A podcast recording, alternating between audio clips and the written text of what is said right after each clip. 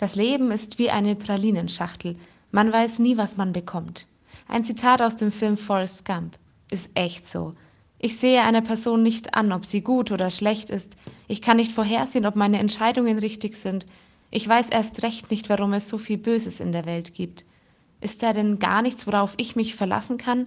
Ich sehne mich danach. Ich sehne mich nach irgendetwas, das bleibt. Gestern, heute und dasselbe auch in Ewigkeit. Hm, das klingt gut. Ein Vers aus der Bibel. Doch es ist nicht irgendetwas, es ist Jesus Christus. Jesus Gottes Sohn ist die Konstante in meinem Leben. Er ist die Pralinenschachtel, die bleibt, egal welche Praline mir das Leben gibt. Er ist dabei. Nicht nur gestern und heute, sondern jeden neuen Tag, bis in Ewigkeit. Hm, diesen Geschmack brauche ich in meinem Leben.